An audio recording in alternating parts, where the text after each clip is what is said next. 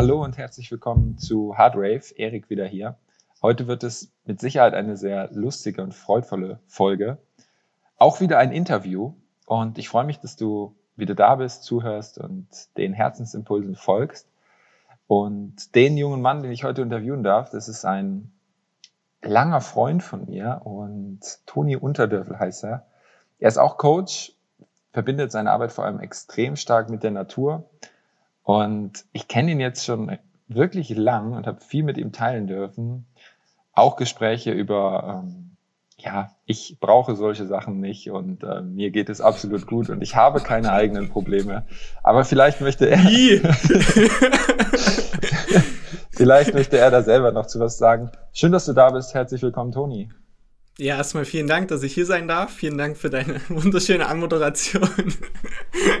ähm, ja, und ich freue mich riesig, jetzt hier sein zu dürfen und bin gespannt auf deine Fragen und das, was hier passiert und ähm, freue mich. Offen, ehrlich und äh, ohne Tabus. Ich würde gern einfach einsteigen mit, wie war so dein Weg, dass du jetzt in den Coaching-Sektor gegangen bist, dass du sagst, du führst Menschen zu ihrer wahren Natur zurück. Hm, wie war dein eigener Weg dahin und wa warum bist du dir sicher, dass die Menschheit das gerade braucht? Okay, wie viel Zeit hast du mitgebracht? Viel. Kurze Geschichte. okay, ich schaue mal, dass ich äh, vielleicht die für euch spannendsten Punkte rauspicke. Also so ein bisschen angefangen hat es bei mir, mh, hm, dass ich nach dem Abi für ein Jahr nach Neuseeland gegangen bin. Und die Entscheidung damals, jetzt zurückblickend betrachtet, war eigentlich schon witzig, weil mh, hm, ich hatte damals eine Freundin, das ist meine heutige Frau auch. Und alle in meinem Umfeld haben gesagt, das macht er eh nicht. Äh, meine Mutti wollte es auch nicht, dass ich es mache. Und ich habe einfach irgendwann gesagt, du, ich gehe nach dem Abi ein Jahr nach Neuseeland. Und ich habe das wirklich so außen nichts gesagt. Ich wusste nicht, wo Neuseeland liegt. Ich wusste nicht, was da ist. Ich wusste nicht, wie es da aussieht. Ich wusste vielleicht noch, dass man da Englisch spricht, ja. Ähm, und das war so ziemlich alles. Und alle haben gesagt, ja, das macht er eh nicht und dies, das, Ananas. Und am Ende ähm, ging der Flieger und ich war da und dann war es erstmal Vollkatastrophe. also, so, und, ähm, aber um das ein bisschen abzukürzen, in dem Jahr, ähm, das war sehr, sehr wertvoll einfach für mich und für meine Entwicklung. Ähm, und da bin ich auch das erste Mal so bewusst in den Kontakt mit der Natur gekommen. Ähm, und das hat mir damals schon sehr, sehr viel gegeben, was ich aber, was mir da, damals überhaupt nicht bewusst war.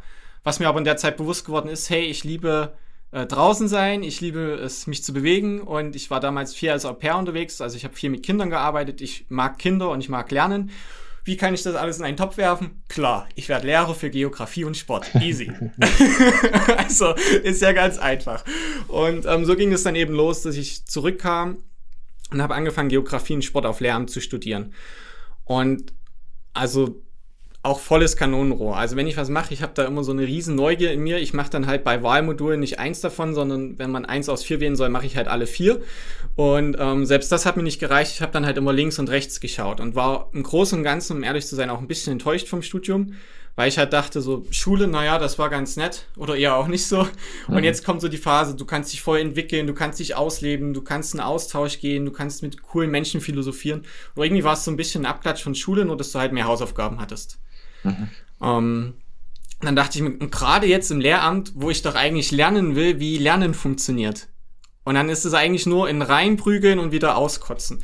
Und ich habe mir halt immer gedacht, das kann es doch nicht gewesen sein auf ganz vielen Ebenen. Und dann habe ich halt einfach angefangen, Ausbildungen zu machen, also über gehirngerechtes Lehren und Lernen, über Bewegung und ähm, bin dann so sozusagen immer weiter in diese Schiene gegangen, bis ich zu so einem Punkt kam, wo ich gedacht habe, hey, jetzt hast du irgendwie auch Bock, Dinge von denen, die du gelernt hast, weiterzugeben. Mhm. Und da habe ich dann einfach wieder so gesagt, so wie ich habe einfach die Entscheidung immer so voll so bam, ne, wie ich gehe nach Neuseeland mache ich und dann habe ich gesagt, ich gebe jetzt ein Bootcamp. Und habe das halt zu meiner Frau gesagt und habe das zu meinen, zu meinen Eltern gesagt und die so, ja, ja, mach nur. So nach dem Motto, gut, mach ein Bootcamp, was auch immer das ist. Was schon dein Ding. Und ähm, dann standst du halt da, ich, ich stelle mich so hin, so, ich bin hier, ich gebe jetzt ein Bootcamp, ihr dürft alle kommen. Und es war natürlich meine Frau da, mein Papa, mein Bruder und noch eine Freundin von meinem Bruder. Also das waren meine ersten vier Teilnehmer. Und ich fand das aber geil, ich habe das gefeiert, das hat mir einfach Spaß gemacht. Und so ist das halt gewachsen. Ähm, das dann irgendwann waren mal fünf, sechs Mann da und irgendwann waren mal zehn Mann da und dann kam auch mal einer und hat gefragt, was man eigentlich bei diesem Bootscamp so macht und wo die Boote sind hier im Vogtland. Wir haben da noch Wälder. Andere haben nicht Bootcamp, sondern Wutcamp verstanden. Da dachte die Mutter der einen Teilnehmerin, sie geht jede Woche schreien und kämpfen. Also, das ist halt so richtig cool gewesen. Und dann hat es so eine Eigendynamik gewonnen. Also, da war nie die Intention dahinter, ein Business aufzubauen oder Coaching zu machen oder sowas, sondern ich hatte einfach Bock, diesen Kurs zu geben. Und mhm. das hat sich dann aber so entwickelt, dass Vereine gefragt haben, du kannst nicht bei uns Athletiktraining machen, dass Personen kommen, du kannst mich nicht irgendwie betreuen, eins zu eins. Und parallel ging natürlich auch das Studium weiter und ich habe immer weiter links und rechts geschaut und ich kam am Anfang viel in diese klassische Fitnessszene rein, würde ich jetzt mal sagen. Mhm. Also vor allen Dingen Bewegungsaspekten, ne? also Krafttraining, Functional Training vielleicht noch, Calisthenics, sowas. Um, ähm. und das hat mir voll gebockt. Aber irgendwie habe ich mir gedacht, da, da muss doch noch mehr sein. Also das, das soll es jetzt so gewesen sein. Mhm. Und ähm, irgendwann war ich mal im Internet auf Social Media, ich glaube bei Instagram und krieg eine Werbeanzeige von MoveNet. Irgend so ein Typ, der sich an irgendwelchen Bäumen langhangelt und durch den Dreck kriecht. Und ich gucke mir das Video so an. Krass. Das ist ja so geil, das ist es. Bin auf die Website gegangen, denen ihre längste Ausbildung geht fünf Tage, habe ich geguckt, wann ist die nächste. Jo, buche ich. und ohne drüber nachzudenken, und das war dann ähm, ein sehr spannendes Jahr, das war mein letztes Studienjahr. Mm, und ich war halt immer sehr engagiert, ich wollte halt immer viel. Das heißt, ich habe studiert, hatte dann nebenbei die Selbstständigkeit, die eigentlich schon ganz gut lief. Plus hatte halt noch vier bis fünf weitere Jobs, die ich dann halt im Fitnessstudio, im Bad und so weiter gemacht habe. Und dann viele Ausbildungen noch nebenbei und eigentlich war das alles viel zu viel, mhm. weil dann hat man keine Zeit mehr irgendwie für sich, für die Freunde, für die Familie, einfach mal zum Chillen oder so. Und das war mir in der Zeit, habe ich das aber um alles so weggedrückt und weggedrückt, alles was da kam. Ähm, und dachte immer weiter, immer schneller, immer höher. Und dann kam so der Punkt noch Abschlussarbeit, also Examsarbeit an der Uni, wo ich mich total übernommen habe. Man hätte eine einfache Studie machen können und vielleicht 20 Seiten schreiben. Ich mache halt eine komplizierte Studie mit äh, 80 Probanden und äh, so viel Material und Fragebögen und Tests, dass ich hilflos überfordert war. Äh, aber gut, auch das haben wir irgendwann geschafft. Und dann war das so, ähm, ich hatte noch drei Wochen, bis ich abgeben sollte. Mhm. Und äh, in einer dieser drei Wochen war diese Ausbildung, die ich gebucht hatte bei MoveNet. Und ich sitze dann halt zum Auto auf dem Weg nach München und denke mir so, boah, fuck, Alter. Eigentlich hast du so viel zu tun und gar keine Zeit hierfür. Und ich war kurz da davor, wieder umzudrehen. Ähm, aber ich habe es dann irgendwie trotzdem gemacht. Und dann bin ich dort angekommen und dann saßen da so die Menschen so in so tiefen Hocker auf dem Boden, was für meine Mobility da ist auch gar nicht so wirklich, weil ich dachte mir so, wie machen die das? Das ist voll unbequem. und ja, dann ging das halt los und dass wir uns irgendwie in die Wiese gelegt haben, hatte ich keinen Bock drauf, weil die war nass und kalt und da werde ich ja auch nass und dann wird mir kalt und dann sollte ich mich da rumwälzen. Ich dachte so, oh je, wo bist du hier gelandet? Und aber irgendwie war das dann auf einmal so, dass ich gesagt habe, okay, jetzt bin ich hier, jetzt habe ich viel Geld dafür bezahlt, es geht fünf Tage, try it out. Und ich habe mich einfach mal drauf eingelassen. Von dem Moment an war das so cool. Mhm. Und es hat mir so viel Spaß gemacht. Und das Krasse war, ich kam da wirklich ausgelaugt an. Also ich hatte eigentlich keine Kraft, ich hatte keine Energie, ich hatte Augenringe bis sonst wo. Und dort habe ich komischerweise weniger geschlafen als zu Hause, weil ich ähm, bei einem coolen Freund übernachtet habe, der glaube ich Erik heißt. Ähm, Stimmt. Das, das heißt, ich war gerade kurz irritiert. bin ja ich. Schön. Das heißt, abends haben wir natürlich immer noch abgehangen und tagsüber den ganzen Tag bewegt. Dazu noch wenig gegessen. Und aber komischerweise hatte ich jeden Tag mehr Kraft, jeden Tag mehr Energie. Ich war jeden Tag besser drauf. Und dann bin ich heimgefahren und dachte so krass, wie schnell diese fünf Tage vorbei waren und wie ich in fünf Tagen zu so viel Kraft und Energie gekommen bin und wie ich wieder gemerkt habe, was mir eigentlich wichtig ist. Und da dachte ich, das war irgendwie mehr als einfach nur Bewegung. Und das hat dann gearbeitet, dann bin ich natürlich wieder voll in meinen Trotz zurückgefallen, Abschlussarbeit, Stress. Dann habe ich die zwei Wochen noch irgendwie durchgezogen, das Ding abgegeben und zwei Tage später, also nach der Abgabe, bin ich mit meiner Frau für ein Jahr nach Südamerika geflogen. ja. Und ähm, das hat mich natürlich äh, einmal aus meinem kompletten Umfeld, also aus diesem Hamsterrad, rausgerissen in was komplett Neues. Und ich liebe Reisen und ich liebe Natur. Aber ich konnte mich da in Südamerika überhaupt nicht drauf einlassen. Ich habe die ganze Zeit gedacht, mh, hm, oh, Toni, du musst ja präsent sein. Du musst ja zeigen auf äh, Social Media, dass du dich noch weiterbildest, dass du da bist, hier, dass du dein Business trotzdem voranbringst, dass du Impulse gibst. Ähm, und ich hatte auch jeden Tag so das Gefühl, wenn ich am Ende des Tages in Anführungszeichen nichts gemacht habe, war es kein guter Tag. Und ich mhm. habe mich schlecht gefühlt. Mhm. Und es ging echt, also abgesehen davon, dass ich die ersten zwei Wochen eh komplett krank war, also wir kamen an, wollten eigentlich äh, losfahren und dann musste man uns erstmal ein Hostel nehmen, weil es mich zwei Wochen weggeräumt hat. Ähm, ist logisch, ne? Wenn man so. Erstmal Pause, ja. Genau, wenn der Körper so lange, wenn man da so lange Raubbau betreibt. Und das, aber so richtig klack gemacht hat es da bei mir noch nicht. Und das hat einfach noch ein Stück gedauert. Und das war natürlich dann auch spannend von der Beziehung her, weil Svenja konnte das ziemlich gut, dann dieses Loslassen und Genießen und ich konnte das überhaupt nicht. Und das führt dann natürlich auch zu Konflikten. Mhm. Und wir haben uns darüber oft ausgetauscht und geredet. Und es war auch immer gut und es ist immer so ein bisschen besser geworden. Aber ich glaube, so ein Schlüssel, Schlüsselerlebnis, da gab es dann schon ein, zwei und ich nehme euch mal mit auf die Reise zu einem Schlüsselerlebnis. Ähm, das war dann schon so im zweiten Monat beim Reisen. Und das Witzige war, was Erik in dieser Story äh, oder bei der Ankündigung gesagt hat, der Mann hat ja keine Themen. Das war nämlich genau die Zeit, wo Erik sich verstärkt mit Persönlichkeitsentwicklung auseinandergesetzt hat. Und wir haben immer wieder telefoniert und er hat mir davon erzählt. Spannende Phase dachte, in unserer Freundschaft.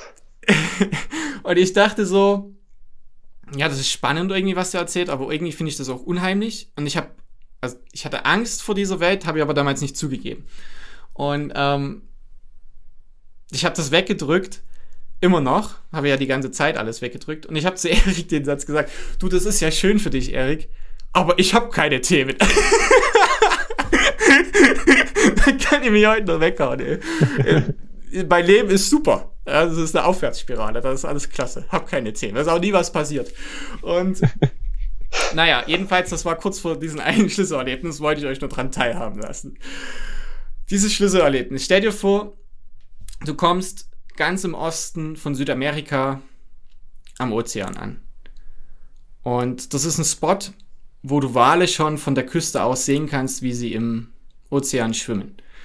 Und frühs wachst du auf, du hörst so ein bisschen Vogelgezwitscher und du machst von deinem Dachzeit, wo du drin liegst, die Luke auf, schaust aufs Meer, siehst, wie die Sonne aufgeht, siehst, wie die Wale da schwimmen und atmest einfach mal tief durch. Und dann entspannst du den ganzen Tag am Meer und beschließt abends rauszufahren aufs Meer. Und wir wollten keine Touri-Tour machen, sondern haben irgendwie, ich weiß gar nicht mehr, wie wir es hinbekommen haben, wir haben da jemanden kennengelernt und sind dann, haben dann die auch bezahlt hat dafür. Wir haben wie so ein Boot gemietet, so ein Schlauchboot, so ein oranges. Und sind kurz vor Sonnenuntergang, haben wir das Schlauchboot ins Wasser gelassen. Da waren noch zwei, drei Studenten mit, die Thema Ozean, Meer sich damit beschäftigt haben und sind da rausgefahren. Und das war fast windstill. Also du hättest nicht gedacht, dass ein Ozean ist, das war eigentlich fast spiegelglatt. Und das Einzige, was so ein bisschen an, an Wind kam, war der Fahrtwind. Und wir fahren so raus und das war eigentlich schon mega entspannend und irgendwie total beruhigend und ähm, ganz kraftvoll. Und dann machen wir den Motor aus und lassen einfach nur treiben und du kennst es vielleicht dann so ein bisschen, wenn die Wellen so ganz leicht ins Boot kluckern und ähm, ganz plötzlich, da waren sie da die Wale. Und da war so eine Mama mit ihrem Kleinen und die war ganz, ganz nah bei uns und die haben da gespielt und sind aus dem Wasser gesprungen und haben sich wieder platschen lassen und puh. In dem Moment, also den Moment hast du gar nicht gedacht, aber im Nachhinein sind mir natürlich viele Dinge bewusst geworden. Und was ich in dem Moment gefühlt habe, war einfach so eine starke Verbindung wieder. Ich habe mich irgendwie zu den Tieren ganz, ganz nah gefühlt, aber auch zu den Menschen auf dem Boot und vielleicht am wichtigsten auch zu mir wieder ganz, ganz nah. Und ich war so, so glücklich in dem Moment und so erfüllt und mh, mm, so berührt auch von der Schönheit und ähm, ja, einfach von den Tieren und der Natur, dass das ganz, ganz viel bei mir ausgelöst hat. Ähm, und später haben wir gesehen, dass es da Möwen gibt, die sich auf die Wale draufsetzen und die anfangen zu picken, also so richtig in die Haut rein und die damit auch verletzen. Und das Spannende ist, die Studenten haben uns dann erzählt, dass das, das dieses Phänomen, dass das die Möwen machen, das gibt's auf keinem Ort der Erde, außer an diesem einen Ort, wo wir waren. Also selbst in ganz Südamerika gibt's nur diesen einen einzigen Ort, wo wir plötzlich waren. Und ähm, die Möwen haben eigentlich gar nicht so, weiß ich nicht, ob die davon einen Vorteil haben, aber die Wale, die beeinflusst es richtig krass in ihrem Verhalten. So dass dort immer mehr Wale stranden, deswegen, weil die Orientierung verlieren, weil die gestresst sind. Also für den riesen Impact im Leben und richtig gefährlich. Und was mir im Nachgang bewusst geworden ist, dass der Wahl der Spiegel für mich und mein Leben war. Dass ich die ganze Zeit an der Oberfläche war und angreifbar. Also die Möwen waren in meinem Fall Arbeit, leisten, präsent sein, ähm, ich muss hier sein, ich muss Ausbildung machen, dieses, jenes. Und in dem Moment ist mir bewusst geworden, dass es vielleicht mehr Zeit ist für mich, das loszulassen und einfach mal abzutauchen. Und in der Tiefe haben die Wale nämlich ihre Orientierung. Da gewinnen die Klarheit. Da sind die geschützt. Und das war so magisch für mich, zumal ich dann ein paar Tage später fällt mir noch ein Buch in die Hand, was wir von den Giganten der Meere lernen können. Und da war wieder so der Moment, das hat mich auch wieder an dieses Bewegungsding ähm, von MoveNet erinnert, da, da ist so irgendwie mehr.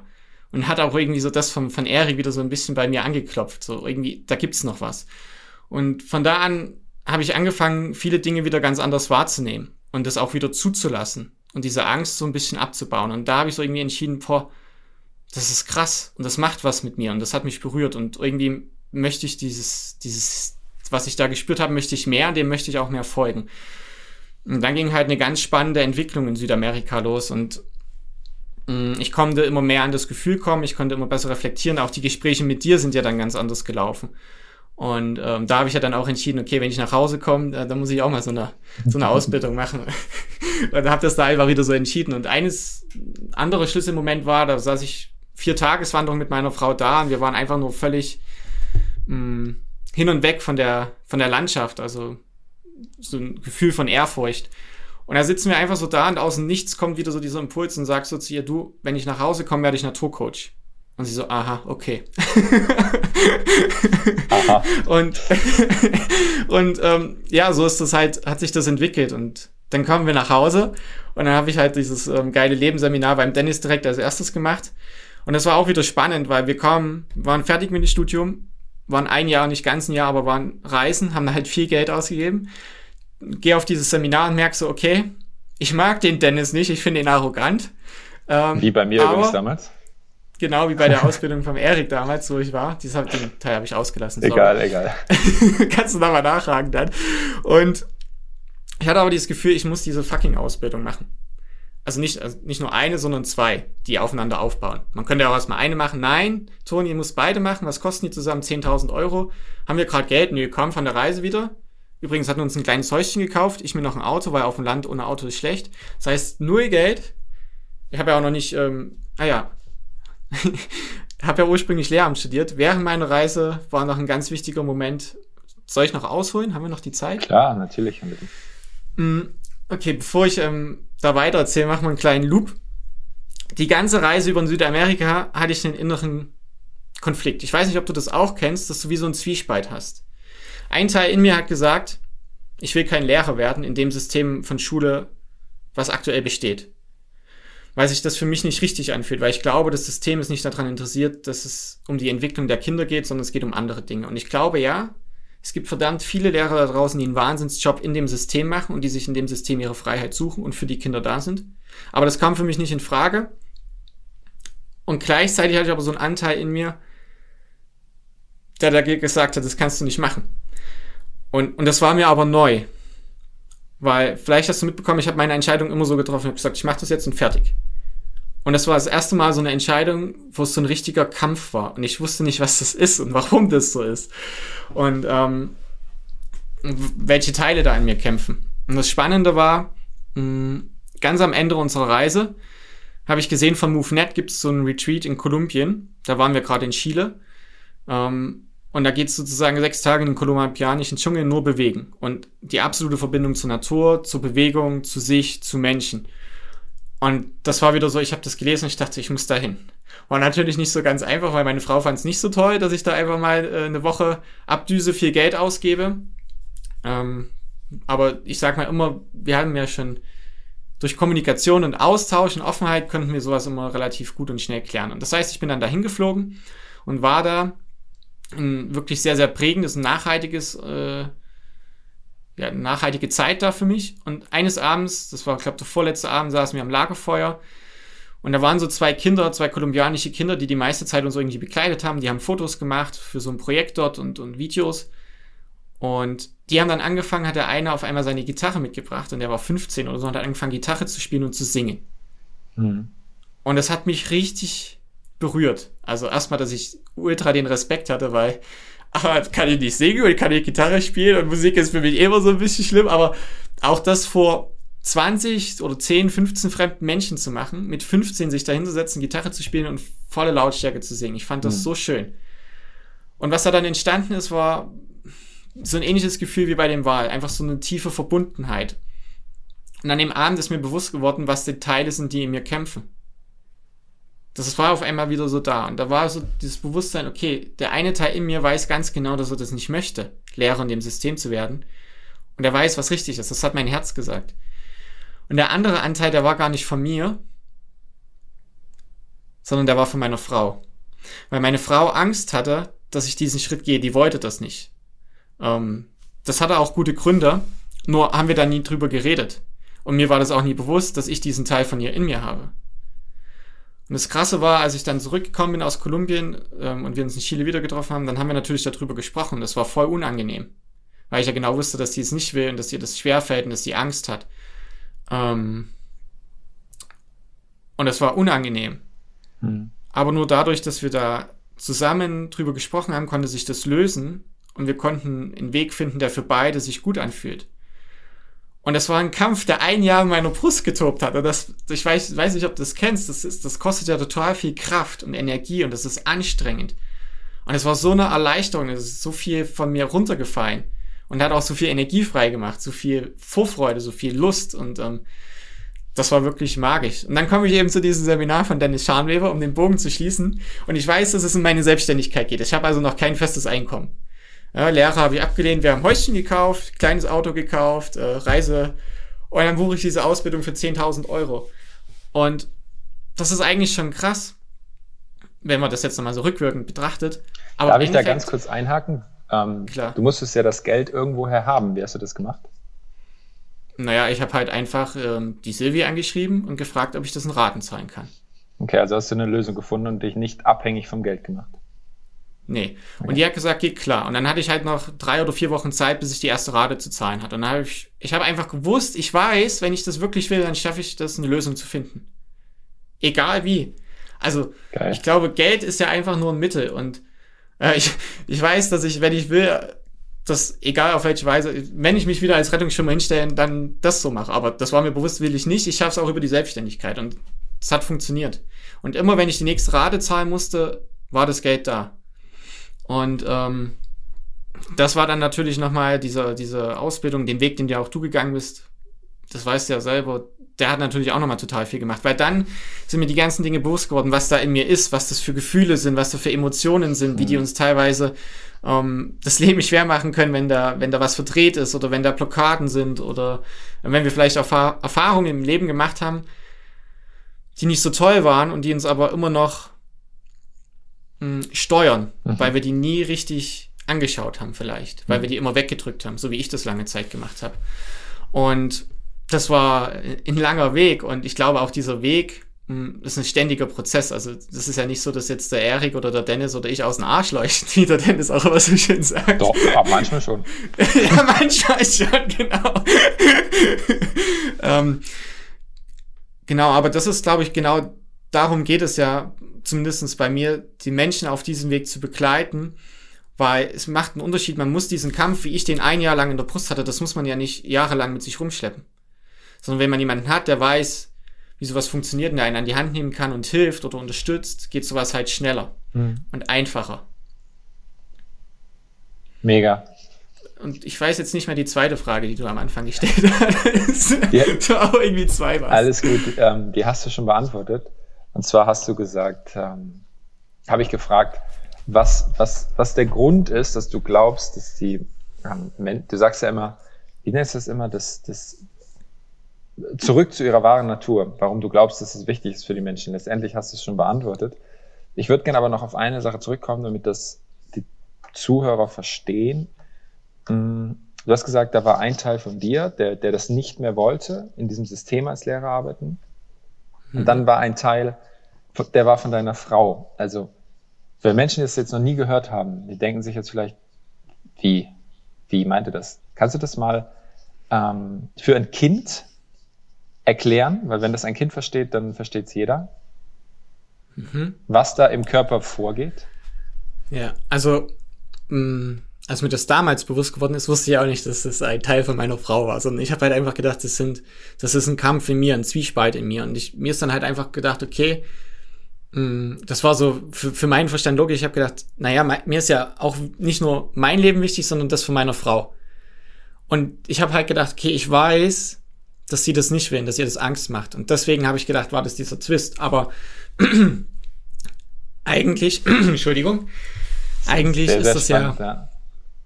Ähm, trotzdem nicht mein Teil gewesen, sondern hey, jetzt habe ich auch einen Frosch im Hals. Ähm, wie, wie kann ich das am besten beschreiben?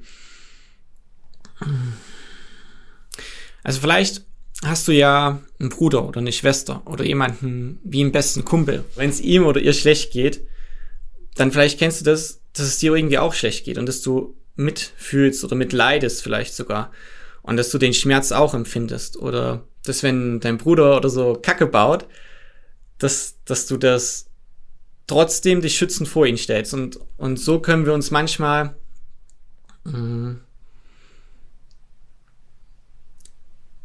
das ist wie Spiegelneuronen. Okay. Wir können manchmal das empfinden, was unser Gegenüber empfindet.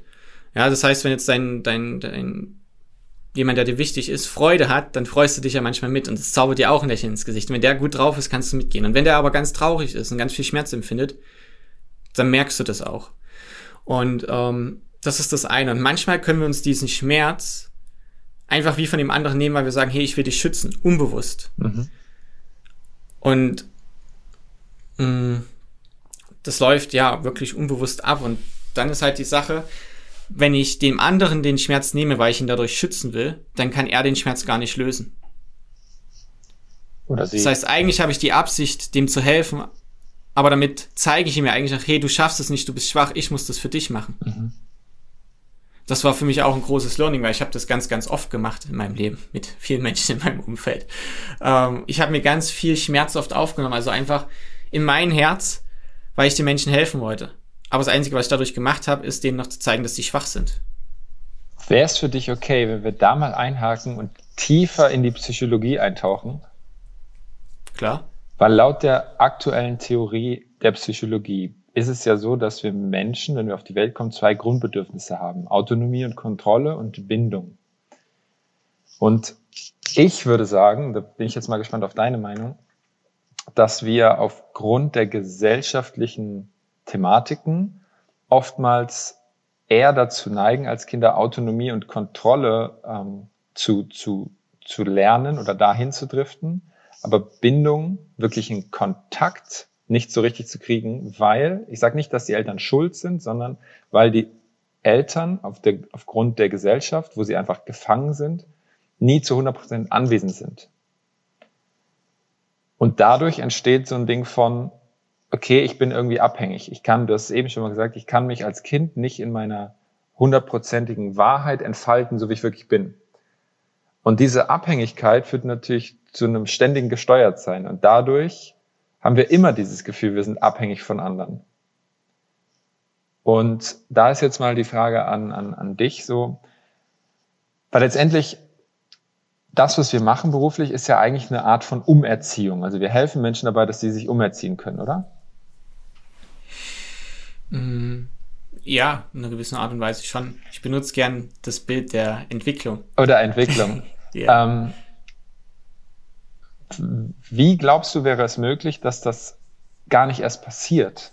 Dass sie, wenn du Entwicklung sagst, dass es nicht zugewickelt wird, damit es wieder mhm. ent entwickelt genau. werden muss? Also was glaubst ja. du wäre eine Möglichkeit, wo man von Anfang an ansetzen könnte, dass es gar nicht, weil ich glaube, dass unser Job eigentlich gar nicht notwendig ist, wenn alles von Anfang an frei laufen würde. Ja. Ja, das ist ganz spannend. Ich bin dir dankbar, dass du die Punkte ansprichst, mm, weil da bin ich zu 100% bei dir. Wenn du fragst, das hat mich letztens jemand gefragt, Toni, warum gibt es eigentlich so viele Coaches? Ähm, das, die, wir, wir sind ja eigentlich immer bestrebt, die Wurzel zu packen. Also wenn wir jetzt mit jemandem arbeiten und der hat ein Verhalten, was er vielleicht ändern möchte oder eine Blockade, die immer wieder kommt, dann suchen wir den Ursprung. Wo ist mhm. das entstanden? Und wenn du aber den Ursprung, Ursprung, Ursprung packen willst, dann gehst du eigentlich zurück, wie ist denn unser, unser System aufgebaut? Ich glaube, ähm, wie du es so schön beschrieben hast, wir machen Persönlichkeitsentwicklung, weil wir kommen ja auf die Welt und dann haben wir, du kannst ja sagen, wir haben in, es gibt einen Unterschied zwischen deiner Persönlichkeit und deinem Wesen. Mhm. Ähm, das heißt, du hast, ich spreche immer von deiner wahren Natur, du sprichst von Wahrhaftigkeit, Erik, ähm, deinem wahren Wesen. Das heißt, so wie du im Kern bist. Und dann fängst du an, Erfahrungen in deinem Leben zu sagen. Die können gut sein oder die können schlecht sein. Und manche Erfahrungen drückst du vielleicht weg oder die waren so schmerzhaft, dass du sagst, ich will diesen Schmerz nie wieder spüren und deswegen mache ich jetzt XYZ oder das mache ich eben nicht mehr. Und das sind dann sozusagen diese Umwicklungen, die dein Wesen, die dich einwickeln. Wie wenn du in so einem Kokon bist. Mhm. Und eine Persönlichkeitsentwicklung ja, wenn wir zum Ursprung zurückgehen, entwickeln wir das wieder, so dass deine wahre Natur, dein Wesen, deine Wahrhaftigkeit sich wieder entfalten kann, wie der Schmetterling, wenn er aus dem Kokon rausgeht. Und ähm, wo, wo, wo können wir dem vielleicht vorbeugen? Ich glaube, das ist mit einem Wort würde ich sagen Vertrauen. Wenn wir unseren Kindern wieder vertrauen. Weil ich finde es so traurig, wenn man Kinder beobachtet und Eltern und ähm, Kindergärten und Schulen und das jetzt, ich, hm, wie bleibe ich dann Liebe? Ich möchte da keinen Vorwurf machen, weil ich glaube, jeder, der Mama ist, äh, jeder, der, alle, die Eltern sind, Mama sind, Papa sind, die wollen immer, immer das Beste für ihr Kind. Und ich glaube auch, dass jeder Mensch in jedem Zeitpunkt die beste Version seiner selbst ist. Nur aufgrund von unserer Einwicklung, die wir selber erfahren haben, können wir manchmal nicht anders oder wissen es nicht besser, obwohl wir es vielleicht wollen. Und ähm, es passieren eben Dinge, die wiederum unsere Kinder einwickeln. Das heißt, ähm, wir denken immer, wir wissen, was das Beste für unser Kind ist. Was das Beste für die Entwicklung des Kindes ist. Aber wenn wir mal ganz ehrlich sind, dann weiß es das Kind am besten. Und was Darf wir machen, wir geben die, ja. Darf ich da einhaken? Darf, darf ich den Gedanken noch zu ja, Ende klar, bringen? klar. Ich versuche es kurz Zeit. Also, was wir, was wir halt machen ist, wir geben den Weg des Kindes vor. Das hat eigentlich keinen Freiraum mehr. Diesen Impuls, den ich habe, ich möchte kein Lehrer werden, das war sozusagen mein, mein Wesen, meine wahre Natur, mein Herz. Das war dieser Impuls. Und was dann kam, war diese Einwicklung. Aber, aber, aber, ja. Du kannst jetzt nicht deinen Lehrerjob wegwerfen und wie kannst du nur, ist ein sicheres Einkommen und du hast ja vier Jahre lang studiert ähm, und was, deine Frau, die braucht die Sicherheit und dieses und jenes und alles. Und das sind die ganzen Einwicklungen. Und wir denken halt oft, dass wir es aufgrund dessen, weil wir ja schon länger leben, besser wissen. Und wir sagen unserem Kind, ah, ist gut, wenn du jetzt in den Kindergarten gehst, ah, ist gut, wenn du jetzt Kinder-Yoga machst oder wenn du dahin gehst. In der Schule sagen wir, in der Klasse lernst du das, in dem Fach lernst du das. Übrigens trennen wir dann in der Schule Spielen und Lernen. Mhm. Spielen und Lernen ist neuronal gesehen der gleiche, das ist eins, das kannst du gar nicht trennen. Und dann sagen wir in der Schule, da lernst du und danach hast du Freizeit, da darfst du spielen. Wir entkoppeln das. Das eine ist wie eine Strafe, das ist hart und das ist anstrengend und da musst du leisten und funktionieren. Das andere, da darfst du mal, ne? So ein bisschen dann. Oh, okay, aber nur mit dem Spielzeug. Und ah ja, äh, vorsichtig, da bei der, bei der, wir haben ja auch Angst, dass es hinfällt, dass es sich verletzt. Ähm, kletter nicht da drauf, renn da nicht so schnell runter. Das heißt, es kriegt von allen Seiten, pff, wird es eingeschränkt. Das wird ganz klein gemacht und es wird richtig straff eingewickelt. Mhm. Und ich glaube, was uns im Endeffekt wirklich nachhaltig diese ganzen Einwicklungen bringt, ist, wenn wir nicht unserer wahren Natur folgen. Mhm. Weil das macht uns kaputt. Mental, wie körperlich, wie psychisch, emotional, auf allen Ebenen. Bei jedem äußert sich das halt anders. Und ich glaube, wenn wir im Vertrauen sind, dass das Kind weiß, was für sich selbst, was für das Kind gut ist, wenn wir vertrauen, dass das Kind seinen Weg gehen wird, dann ist schon ganz viel gewonnen. Mega, mega schön. Da, wo ich eben einhaken wollte, ist, du hast gerade gesagt, dass wir denken zu wissen, was gut für den anderen ist. Würdest du sagen, dass in dem Moment, Sokrates hat mal einen Satz gesagt, ich bin dankbar, also ähnlich, ich gebe ihn jetzt ähnlich wieder, ich bin dankbar dafür, dass ich immer weiß, dass ich nicht alles weiß, weil dann habe ich den Zugang zur Weisheit. Würdest du sagen, dass in dem Moment, wo wir glauben zu wissen, was gut für den anderen ist, wir schon eine Abhängigkeit schaffen? Sind wir auf jeden Fall schon raus. Also ich kann das. Äh, weil in dem Moment stellen wir uns doch über den anderen. Genau. Ich kann es dir gut aus meiner Erfahrung sagen, weil ich habe das jahrelang gemacht. Ähm, zum Beispiel mh, mm, zu meinen Eltern habe ich das jahrelang versucht, also in einem positiven Absicht wollte ich denen helfen. Aber auf Deutsch gesagt habe ich gesagt, ja, ihr wisst nicht, wie das Leben funktioniert und ich muss das euch jetzt erklären und das ist ja alles scheiße, was ihr macht. So, so kommt die Message an und damit erreichst du ja nichts. Indem ich jemandem sage, ey, mach so und so. Schau mal, Erik, wenn ich dir sage, du, was machst du da eigentlich in deinem Business, du musst es so und so machen, dann machst du doch direkt zu, oder? Das ist der innere Rebell in mir. Sobald das passiert, ist sofort so, auf gar keinen Fall, ich mache auf jeden Fall das Gegenteil. Das war in der Schule genau. schon immer so. Ja, das, so. Und manche reagieren so und andere ziehen sich halt eher zurück. Aber jeder fühlt sich irgendwo wahrscheinlich persönlich angegriffen oder irgendwie eingeschränkt oder nicht, der fühlt sich vielleicht unverstanden, mhm. nicht gut behandelt, nicht gesehen. Und das ist ja das, was die ganze Zeit passiert in Schule, in, aber auch in Ausbildungen, im Studium, im Job. Also das ist halt im System teilweise sehr stark drin. Mega, mega spannend. Ich wollte gerade noch irgendwas fragen, aber das habe ich vergessen, zu dem hast du gesagt. Ah, doch. Haha. Du, Dennis, andere Coaches und so weiter reden ganz viel von Vertrauen. Viele Menschen wissen aber, also es gibt, ich kenne viele, die sagen, na, natürlich vertraue ich, und dann erkennen sie irgendwann, dass es nicht so ist. Ich kenne viele, die sagen, ja, was heißt denn Vertrauen? Was würdest du sagen? Was ist, ist ja erstmal nur ein Wort, aber was bedeutet das Vertrauen? Hm. Wenn wir jetzt rausgehen und da steht ein Baum und ich sage zu dir, kletter auf den Baum, da können ja hundert Dinge passieren. Mhm. Und das hat zum Beispiel was mit damit zu tun, Vertraust du in deine Fähigkeiten? Oder vertraust du darin, dass du deine Fähigkeiten einschätzen kannst? Du kannst ja auch sagen, ey, der Baum, boah, das ist ja krass, damit fange ich ja nicht an, da breche ich mir ja alles. Mhm. Aber mit dem Baum da drüben fange ich vielleicht an. Und also das in ein Bild zu packen, fällt mir noch ein bisschen schwierig, das einfach runterzubrechen ich glaube, Vertrauen ist auch was, was, was für den Verstand schwer zu greifen ist. Aber wenn ihr euch an die Geschichte mit dem Wal erinnert, da habe ich tiefes Vertrauen gespürt. Ist das nicht, um das Beispiel mit dem Baum mal aufzunehmen? Ich war ja mit dir klettern und dann bist du ja vor mir auf den Baum geklettert, wo ich nicht hochkam, weil ich einfach im Baumklettern nicht so gut bin wie du im Moment. Und das ist natürlich mein Ego angesprungen, das unbedingt diesen Baum natürlich auch hochklettern wollte, weil ich war ja im Vergleich in dem Moment mit dir. Bedeutet nicht Vertrauen dann auch zu sagen, okay, wenn da drei Bäume sind und ich den jetzigen Status quo wahrnehme, akzeptiere ich, dass ich im Moment den kleinen Baum erstmal hochkletter, mit dem Wissen oder mit dem Vertrauen, dass Übung immer zur Meisterschaft führen wird. Ja, das ist ja ein Fakt. Jetzt habe ich's. Das ist sehr gut. Du hast mir die perfekte Assoziation geliefert. Pass auf, was ich beim Bäumeklettern gelernt habe, ist Vertrauen zu lernen. Weil ich habe irgendwann angefangen, weil ich wieder diesen Impuls hatte, ey, natürliche Bewegung von MoveNet, das finde ich cool und so. Und ähm, das ist ja schon unheimlich praxisnah, sage ich einfach mal. Mhm. Und dann hatte ich einfach wieder Lust auf Bäume zu klettern und habe gedacht, okay, mache ich jetzt. Und am Anfang habe ich mir halt einfach, da kam der Baum zu mir, den ich gerade so schaffen konnte. So, und als ich da so durch den Wald gelaufen bin, da habe ich natürlich manche Bäume, die habe ich nicht mal angeguckt, da habe ich im Leben nicht dran gedacht, ich auf die kletter. Oder mhm. habe ich angeguckt und gedacht, oh, naja, vielleicht schaffe ich den irgendwann mal. Das heißt, ich habe über die letzten ein, zwei Jahre die Erfahrung gemacht, ich sehe immer nur den Baum, den ich gerade so schaffen kann. Mhm. Und damit kann ich ins Vertrauen gehen, dass auf dem Baum, den ich kletter, dass ich das auch schaffe. Und wenn du das überträgst, man kann ja auch vom Vertrauen in den Fluss des Lebens sprechen und von Vertrauen in das Leben generell. Es kommt immer nur die Herausforderung in mein Leben in Form von einem Baum, die ich gerade so schaffen kann.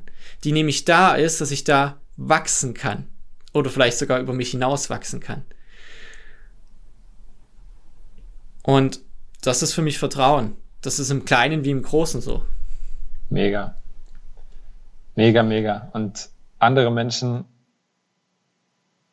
sind dann einfach nur dafür da, um dir zu zeigen, was vielleicht noch möglich ist und gleichzeitig dir aber auch beizubringen, dass du bei dir bleiben darfst, damit du deinen Baum erkennst, anstatt ständig auf Bäume von anderen zu klettern.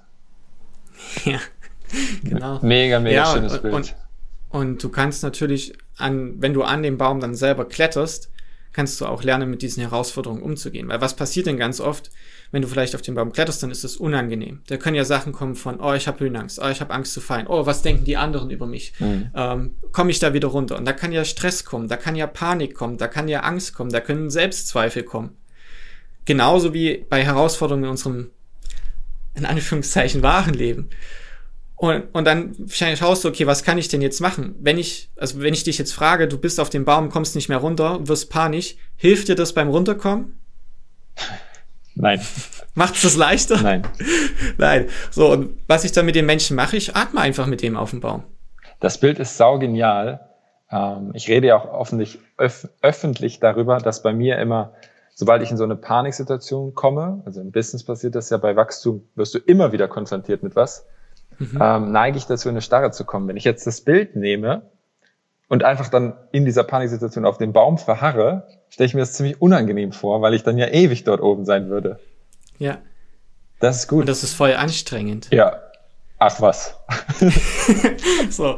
Und was dann halt hilft, gibt ja unterschiedliche Techniken dafür. Wir benutzen ja auch unterschiedliche Techniken im Coaching. Ja. Und ein was, was immer halt geht, ist Atmung. Atme tief ein, atme aus. Und was dann nämlich passiert ist, wenn du in diesem Stress- und Panikmodus bist, dann verengt sich ja alles und dein Blick ist sehr kanalisiert und fokussiert. Mhm.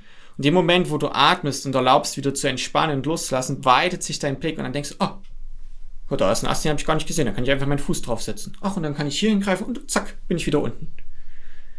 Und es ist ähm, so dieses, ja, mehr gibt's dazu nicht zu sagen. ist, bist, bist du die Panik oder die Angst oder nimmst du sie zwar wahr, aber bleibst bei dir? Und dann siehst du die Äste oder die Steps oder das kannst du, das Bild ist wunderschön, was, der, was du gerade gesagt hast mit dem Baum. Das kannst du aufs ganze Leben ja. geben. Wir sind schon 40 äh, Minuten dran. Ähm, ich danke dir vielmals. Zum Abschluss habe ich noch drei wunderschöne Fragen an dich. Eine davon, ich habe gestern beim Live äh, ja zugeschaut. Ähm, ich habe eigentlich gedacht, ihr schaltet mich dazu, aber dann habe ich euch einfach zugetextet. Aber oh, sorry. alles gut. Ich hätte mich ja auch melden können. Aber es war super lustig. Ich lag hier allein in meinem Bett, habe euch zugehört beim Live und habe mich kaputt gelacht die ganze Zeit. Ich hatte Mordspaß. Eine Frage hast du gestern schon beantwortet, aber ich würde sie gerne heute nochmal hier im Podcast hören. Was ist für dich der Unterschied zwischen kurzfristiger Befriedigung und langfristiger Erfüllung? Okay, ähm, wir haben ja von der Persönlichkeitsentwicklung gesprochen. Und du kannst auch ein anderes Bild dafür benutzen als das mit dem, mit dem, oder wir können auch bei dem Kokon-Bild bleiben, dass du eingewickelt bist. Und wir ergänzen das durch das Bild, du hast faule Eier in deiner Küche liegen. Und die, hat ja niemand Bock drauf. Wahrscheinlich äh, die wenigsten Leute sagen, ja geil, lass ich da liegen. Riecht gut. und ähm, normalerweise sagt jetzt jeder, okay, packe ich halt an, nein, Müll und fertig. Aber was ganz oft passiert ist in der Persönlichkeitsentwicklung, wir packen da eine Decke drüber damit wir es nicht mehr sehen und nicht mehr riechen. Und irgendwann, dann fault es durch und wir stinken es wieder. Und dann packen wir wieder eine Decke drüber und wieder eine Decke drüber und wieder eine Decke drüber. Und dann lenken wir uns vielleicht ab im Außen. Ähm also wir drücken das eine weg, was unangenehm ist. Und das steht ja aber so ein bisschen ne, unserem Wesen, unserem Herzen im Weg. Mhm.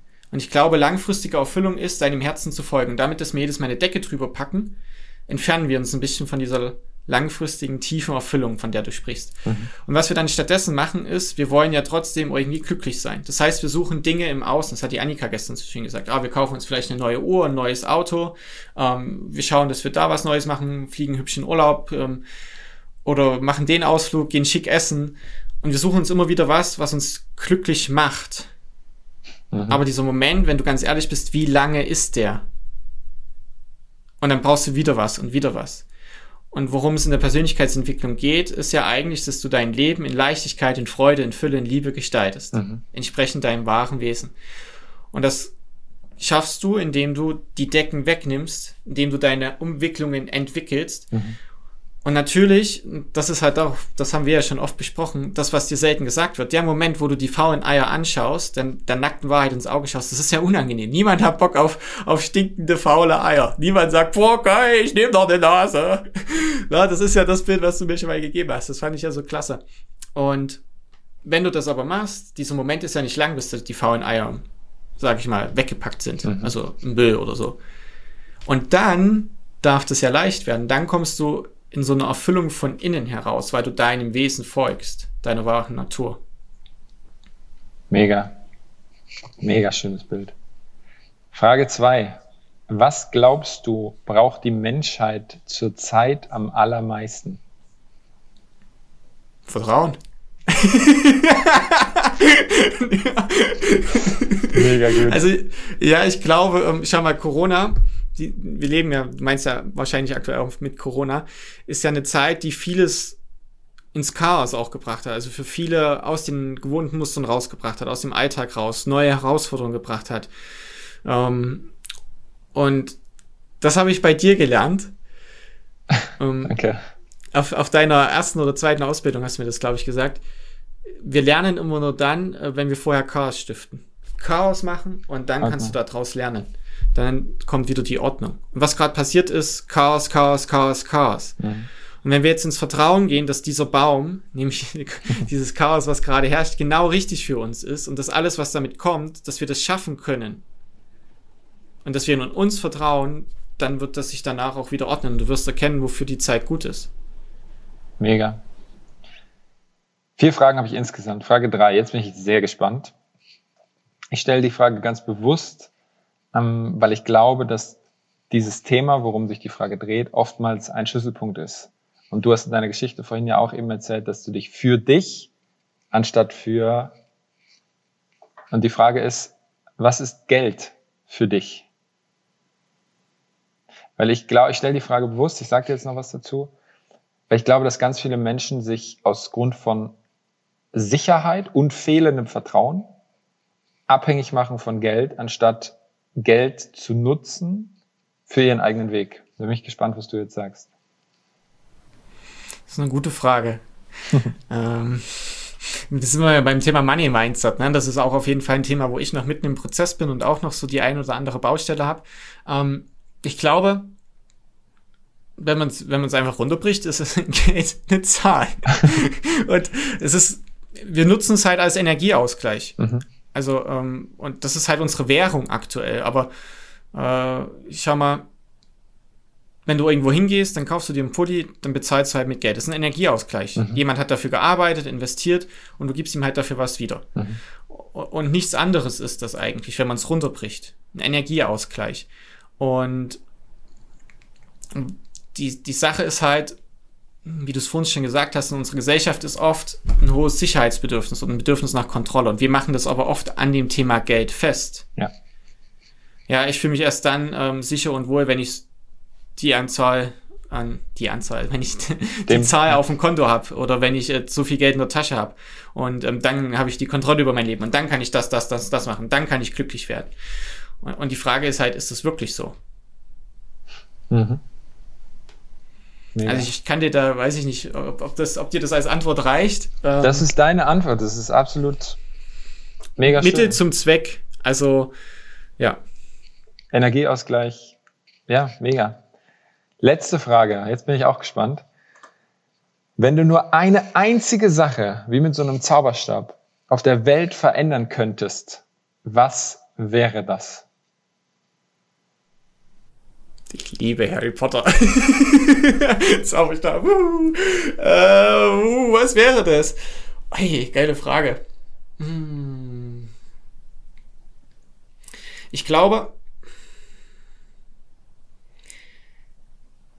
dass die Menschen wieder diese Verbindung zu ihrer eigenen wahren Natur haben und dieses, diese Wahrnehmung, dieses äh, Spüren reinkommen. Weil ich glaube, wenn wir dahingehend wieder fühliger werden und mehr wahrnehmen und mehr spüren, dass es ganz, ganz viel Leid und Schmerz und Krieg und Elend auf der Welt nicht geben würde. Und das ist ein eine schönere Welt wäre mit einem Miteinander statt einem Gegeneinander. Mega, mega schön. Also echt krass, weil witzigerweise eine mit ganz anderen Worten, aber wenn du mal reinspürst, auch der Zuhörer jetzt, mit de, nahezu derselben Energie in den Worten, wie Ben geantwortet hat.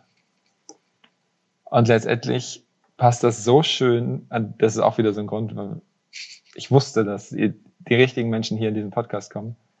Das ist ja die Intention hinter Hardwave, hinter wahrer Kontakt untereinander. Egal, was das Verhalten jetzt aussagt, sondern dieses Ich sehe dich oder in dem Avatar, in dem Film, kennst du den? Mhm. Gibt es dieses Wort, was mich so berührt, Zahelu, Verbindung zu allem. Das hat schon so eine okay. Kraft. Und ähm, mega, also einfach krass schöne Antwort. Ähm, heftig. Zum Abschluss. Wo, Wollen wir doch was Cooles machen? Gerne, was denn? Pass auf. Ich, ich habe mir so, äh, ich nehme euch einfach mit, vielleicht kennt ihr das, ja, und machst du mit, Erik? Achtung, Party Train!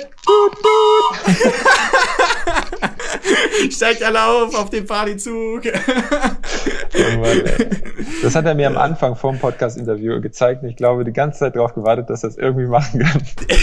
ja. ähm, ja. Zum Abschluss, wenn du noch irgendwas sagen möchtest, teils der Welt mit und wo finden dich die Menschen?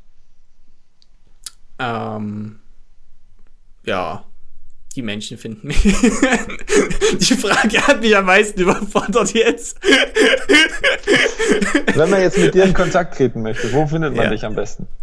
Also, ähm, auf Instagram Toni Unterdörfe eingeben, auf meiner Website Toni Unterdörfe. Ich habe einen Rauszeit-Podcast. Ähm, Kann ich nur empfehlen, auch, sehr, sehr guter Podcast, verlinken wir. Da ist auch der Erik als Gast zum Beispiel da. Genau, das sind, denke ich mal, so die Hauptkanäle. Mhm. Ihr könnt auch einfach Erik fragen, kriegt ihr meine Telefonnummer. genau, ich weiß nicht, du kannst, du verlinkst das ja bestimmt eh. Ja, verlinke ich. Genau, und äh, wenn ihr Fragen habt, wenn ihr mit mir in Kontakt kommen wollt oder auch wenn ihr einfach nur meinen Weg verfolgen wollt, freue ich mich. Und ähm, wenn ich es auch gut. und was ich mitgeben möchte, ähm, das habe ich früher immer gesagt, habe ich immer gesagt, ähm, ich habe dich lieb. Und was ich aber noch viel wichtiger finde, hab dich selbst lieb. Mega, mega schön. Wunderschönes Interview. Vielen, vielen Dank, Toni. Und ähm, ja, ich würde sagen, danke fürs Zuhören und bis zur ja, nächsten danke, Folge. Danke, dass ich da sein durfte und bis zum nächsten Mal. ciao, ciao.